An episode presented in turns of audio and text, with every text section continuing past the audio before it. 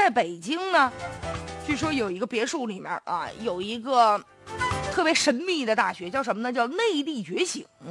说这校舍呢是一栋呢二百平方米、三层楼的这么一个别墅，这里面大概有二十多名学生吧，年龄从七岁到十六岁不等。这学校呢号称是中国第一所少年儿童大学，也没有教材。而且是混龄教学，你想他一共才二十多学生，而且从七岁到十六岁，正常来说呀，那不同年龄段的孩子，他的特点和接受的能力是不一样的，你怎么能放在一起教学呢？那学生每周啊，说都有所谓的这个觉醒的课，每天都要进行冥想，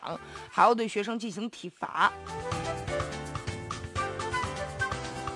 其实这个学校让人感觉挺神秘的啊，这大学呢也并没有什么过人的内力，让人一听其实都是套路。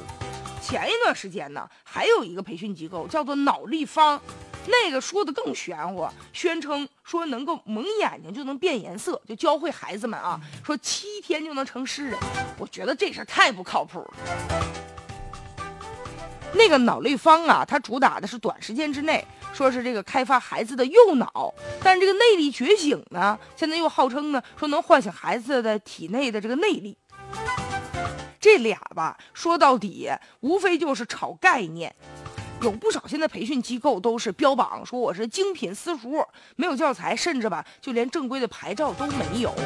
然后呢，所谓的军事化的管理，啊，其实有的就是对孩子进行一些惩戒，而且来了之后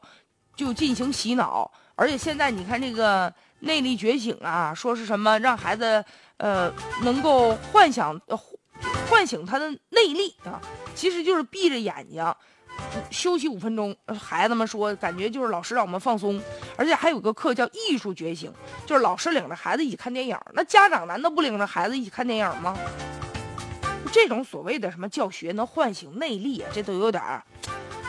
不太靠谱。而且这种学校有的学费是非常贵的，什么样的孩子去呢？不少都是学习成绩不太好的啊，比如说爱打架斗殴的，跟老师关系不太好的，呃，可能啊，在家长的眼里都是坏孩子，希望把这坏孩子就是送到这样的培训班，能变成好孩子。但也有的家长是什么呢？都觉得，哎呦，人家这教育理念啊，这几个概念，这几个新词儿咱没听说过，